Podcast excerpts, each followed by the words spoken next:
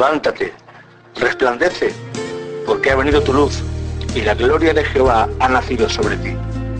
Este es el tiempo en que tenemos que levantarnos en el nombre de Jesús. Estás escuchando un nuevo mensaje de Creciendo en Cristo.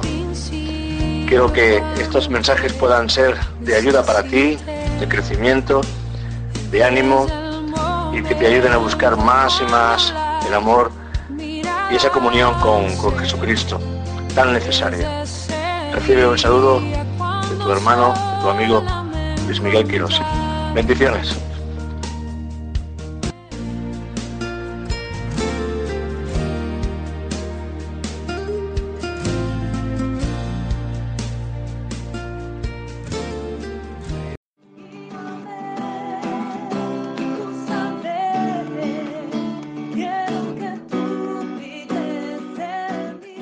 No podemos, no podemos retroceder. Vamos hacia adelante, vamos a por más. Por eso he cantado Yo quiero más, porque yo quiero más de verdad. Es que lo que, lo que canto es lo que hay en mi corazón, es el anhelo de mi corazón. Si yo digo dame de beber, es que quiero, quiero, quiero beber del Espíritu. Si yo digo quiero, quiero más, es que quiero más del Señor. ¿eh? No lo canto por cantar, no es que es una canción, no, no, es que es el Espíritu mismo que te lleva a tu espíritu clama por dentro porque tienes que tener sed de Dios. Amén. Estamos, estamos eh, todo el año, llevamos todo el año, ya estamos ya en febrero, eh, hablando sobre el Espíritu Santo, y eso está produciendo algo en, la iglesia, está produciendo eh, cosas que mm, las vamos a ir poco a poco percibiendo y recibiendo en nuestro interior. Vamos a hablar de los, de los dones espirituales, pero no vamos a hablar específicamente de los dones uno por uno, vamos a hablar de lo que el Espíritu Santo hace y lo que el Espíritu Santo empieza a hacer. Ayer leímos, no nos dio tiempo porque ayer fue, digo que fue algo, prácticamente leímos solamente este versículo. Segunda de Crónicas 20, Segunda de Crónicas 20 es como, no sé si Andrés, bueno, pues buscáis la Biblia, amén. Segunda de Crónicas 20. Aquí vemos como un gran ejército viene contra Josafat. Un gran ejército viene contra Josafat. Vienen, se unen varios, varios pueblos, Moab, Amón y los amonitas, y vienen a hacerle la guerra a, a Josafat. Josafat era un siervo, un siervo de Dios tremendo. Había hecho reformas en el pueblo de Dios, había, había empezado ahí un avivamiento en su, en su vida, pero hermano, cada vez que tú quieras ahí empezar algo de parte de Dios, vas a encontrar siempre oposición. No te pienses que el enemigo te va a dejar quieto. Vas a tener oposición cada vez que tú quieras avanzar, porque lo que no quiere el enemigo es que tú avances en el reino de Dios. No quiere que tú avances. Él quiere que tú retrocedas o que estés parado porque la misión del, enemigo es, es, dormirte, pararte o eh, entretenerte mirando a derecha o a izquierda.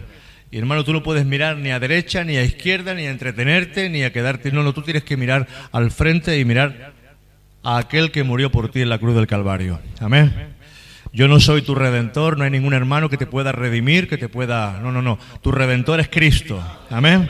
Tu redentor es Jesús. Él es tu pastor. Él es el pastor y obispo de tu alma.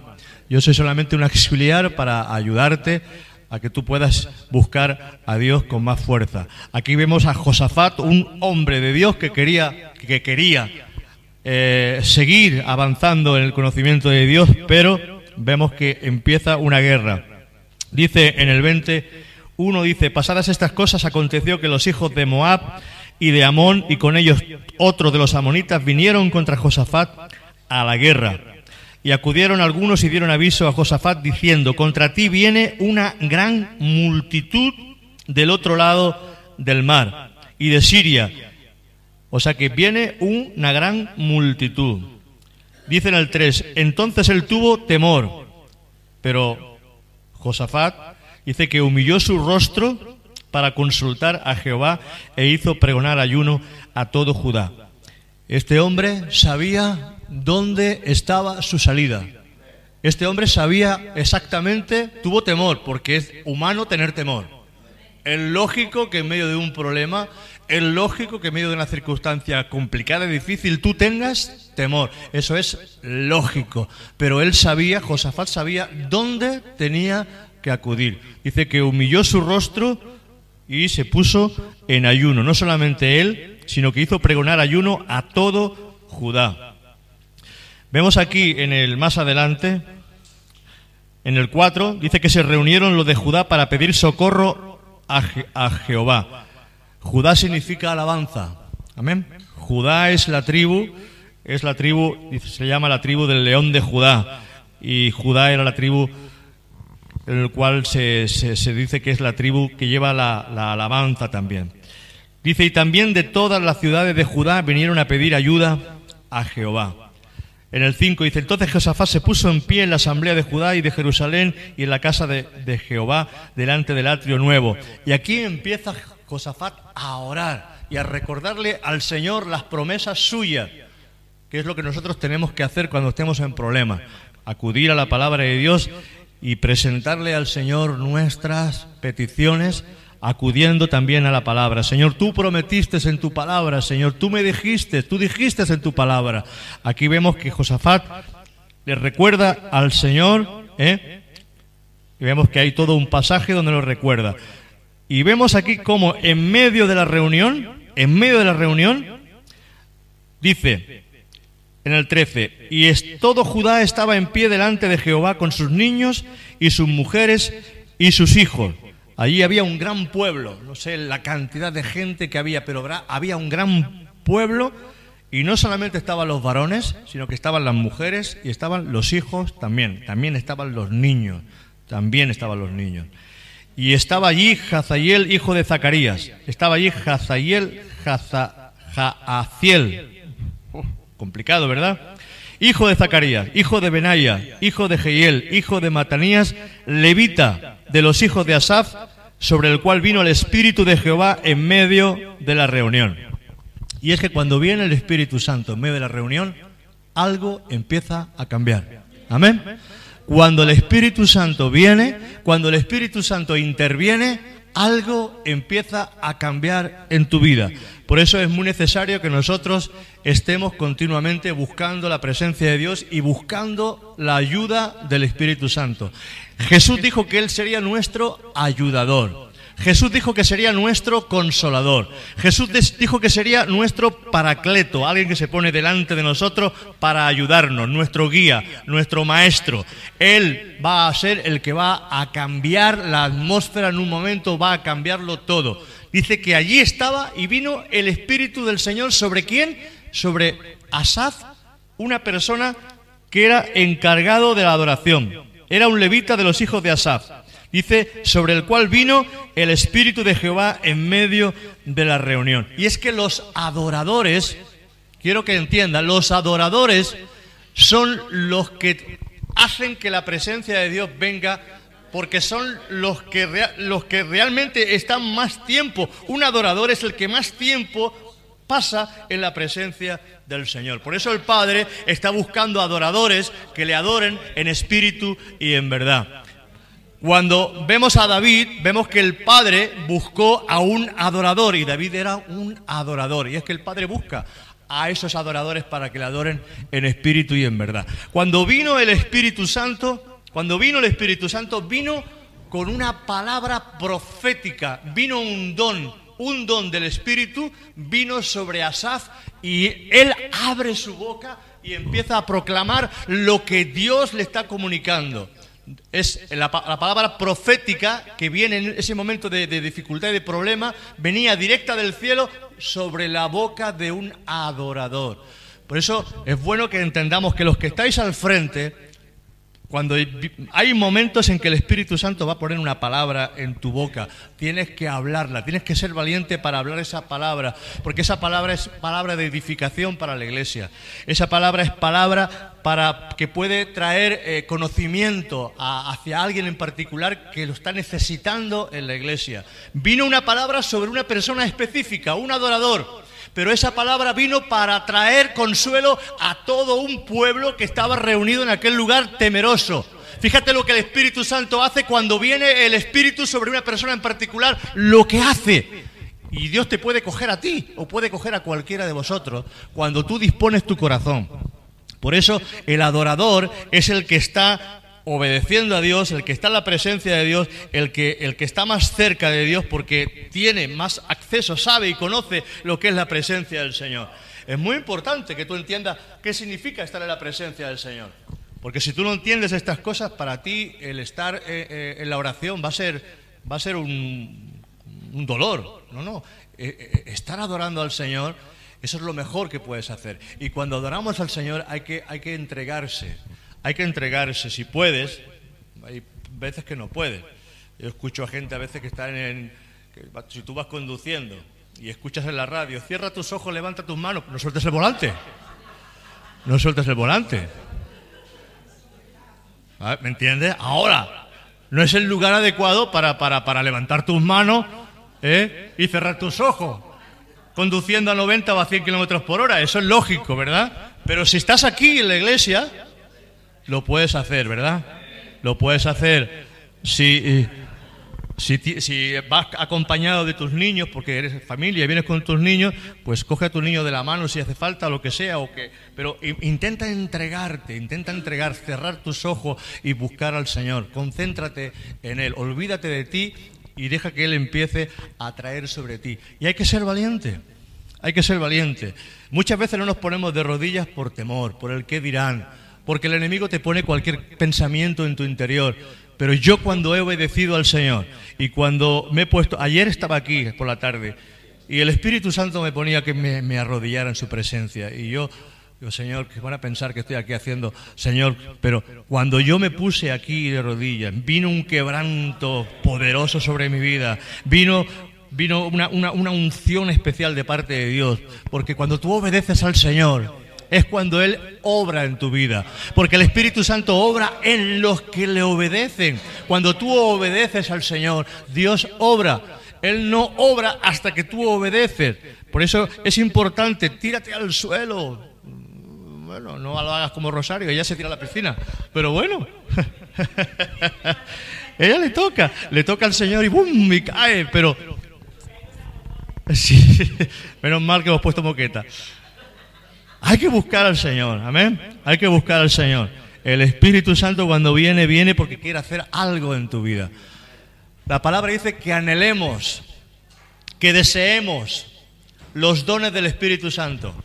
Hay que anhelarlos, hay que desearlo. La palabra anhelo es algo profundo, algo que, tiene, que tiene que quebrantarte, te tiene que, tiene que doler ese deseo de, de que Dios empiece a traer sobre ti algo que tú lo necesitas, porque eso es para provecho, para edificación de la iglesia. Eso es necesario, los dones del Espíritu son necesarios. Y esos dones, esos dones son los que te va a llevar delante, delante de reyes y delante de personalidades, son los que van a abrir camino, porque los dones del Espíritu Santo son los que abren camino delante de ti, abre camino, es el Espíritu Santo a través de sus dones los que abren camino y te pone delante de reyes, delante de situaciones que tú nunca hubieras imaginado. Ahí vemos a José, José, el que fue vendido por sus hermanos, donde ese hombre tenía un don tremendo, tenía, no uno, tenía dos dones tremendos. Un don de sabiduría que sabía discernir, sabía interpretar los sueños y tenía un don tremendo porque sabía confiar en el Señor. Él sabía él sabía, y ese don, ese don que tenía específico de interpretación de sueños, ese don que vino sobre él de interpretación, de revelación, de, discernimiento, le llevó delante de Faraón, le sacó de la cárcel y, y fue el segundo, pero fue el don, el don, el don que le dio el Señor a José, fue el que lo llevó, porque si José no hubiera tenido ningún don, él se queda y se pudre en la cárcel. Pero el don del Espíritu Santo le abre camino al hombre para empezar a hacer la obra que Dios quiere que hagamos. Por eso tú tienes que anhelar, tienes que desear lo que el Espíritu Santo quiere darte. Por eso tú no puedes decir, no, yo no necesito. No, no, tú lo necesitas como yo, el Espíritu Santo. Porque Jesús dijo, sin mí nada podéis hacer. Amén. Y se enciende la luz, me avisáis. Estas luces son con son intermitentes. Mira, mira lo que viene el Espíritu Santo a decirle a este pueblo. Y dijo, oíd Judá todo, y vosotros moradores de Jerusalén, y tú, rey Josafat, Jehová os dice así, no temáis ni os amedrentéis delante de esta multitud tan grande, porque no es vuestra la guerra, sino de Dios. Aquí le da una palabra tremenda, le dice, la guerra no es vuestra, esta guerra es de Dios. Porque esto que tú ves aquí plantado en letra, esto es guerra espiritual. Estos son enemigos, estos son demonios, estos son huestes, estos son potestades que vienen muchas veces sobre nuestras vidas y cuando humillamos el rostro y dejamos las cosas en las manos del Señor, el Señor se encarga de hacer la guerra por nosotros. Nosotros muchas veces lo único que tenemos que hacer es humillarnos y pedir la ayuda del Señor. Porque Él, Él vendrá, ciertamente vendrá en ayuda nuestra. Dice la palabra, el 16. Mañana descenderéis contra ellos. He aquí que ellos subirán por la cuesta de Sis y los hallaréis junto al arroyo antes del desierto de Jeruel. No Teruel, Jeruel. No habrá para que peleéis vosotros en este caso. Paraos. Fíjate, paraos. Estar quietos. y ved la salvación de Jehová con vosotros.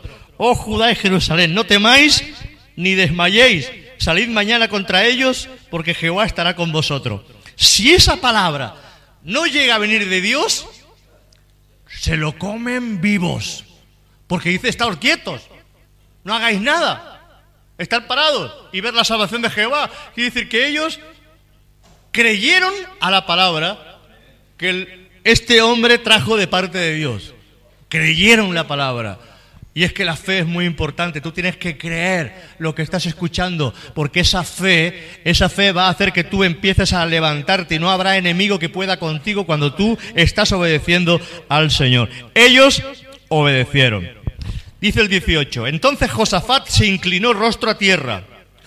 ¿Qué hizo? Se inclinó rostro a tierra, un reconocimiento de que yo soy una miseria, no soy nada, soy rey, pero me humillo en tu presencia, Señor. Aquí nos vemos un ejemplo tremendo. Y asimismo todo Judá y los moradores de Jerusalén se postraron delante de Jehová y adoraron a Jehová. Y se levantaron los levitas de los hijos de Coat y de los hijos de Coré para alabar a Jehová, el Dios de Israel, con fuerte y alta voz. Y cuando se levantaron por la mañana salieron al desierto de Tecoa. Y mientras ellos salían, Josafat, estando en pie, dijo, Oídme Judá y moradores de Jerusalén, creed en Jehová vuestro Dios y estaréis seguros. Creed a sus profetas y seréis prosperados. O sea que hay prosperidad en el nombre del Señor. Amén. Y ha habido consejo con el pueblo, puso algunos que cantasen y alabasen a Jehová, vestidos de ornamentos sagrados, mientras salía la gente armada, y que dijesen, glorificad a Jehová porque su misericordia es para siempre. Y cuando comenzaron a entonar cantos de alabanza, mira el poder de la alabanza. Y cuando comenzaron a entonar cantos de alabanza, Jehová puso, puso contra los hijos de Amón y de Moab y del monte de Seir las emboscadas de ellos. Ellos mismos que venían contra Judá y se mataron los unos a los otros. ¡Wow! Trajo una confusión tremenda ahí el Señor entre ellos y hubo una guerra que ellos simplemente estaban así, cantando, alabando a Dios, porque el diablo se confunde. El diablo cuando tú alabas a Dios, cuando tú glorificas a Dios, cuando tú bendices a Dios, en medio del problema, porque había una guerra, en medio de la necesidad, había una necesidad, había un problema, había temor, pero había una palabra de Dios y vino el Espíritu sobre un hombre. Y ellos dijeron, estad quietos porque esta no es vuestra guerra, esta es mi guerra. Y empezaron a glorificar al Señor y a alabar al Señor. Por eso, hermano, la alabanza es importantísima. Es importante que tú aprendas a alabar a Dios. Es importante que tú empieces a lanzar, que tú empieces a glorificar a Dios, que no te quedes ahí, porque yo, yo lo entiendo. Venimos de un sistema católico.